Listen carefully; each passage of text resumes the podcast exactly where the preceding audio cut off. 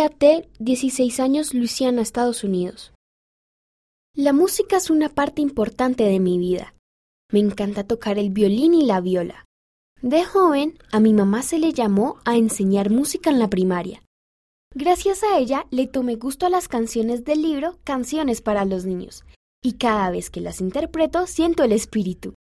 Además, bailo en la agrupación Louisiana Vintage Dancers, bailarines de época de Luisiana, y pinto obras en lienzo para mis padres y para mi casa. Siento muchísimo agradecimiento y aprecio por las personas que dedican tiempo a pintar las obras de arte que vemos en la iglesia. Pienso que es maravilloso que la pintura sea otra forma en la que las personas puedan compartir sus sentimientos en cuanto al Evangelio. En la Conferencia General de octubre de 2018, el elder Gerrit W. Gong del Quórum de los Doce Apóstoles se refirió a una pintura de un atardecer detrás de un bosque. Era absolutamente hermosa.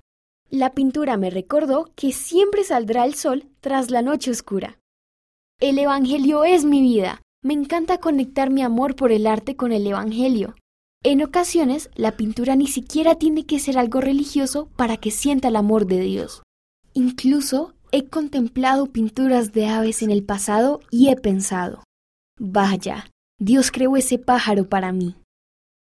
Comparte tu relato y lee los relatos de otros jóvenes en Instagram, en arroba esfuérzate o públicalas valiéndote de la etiqueta numeral esfuérzate.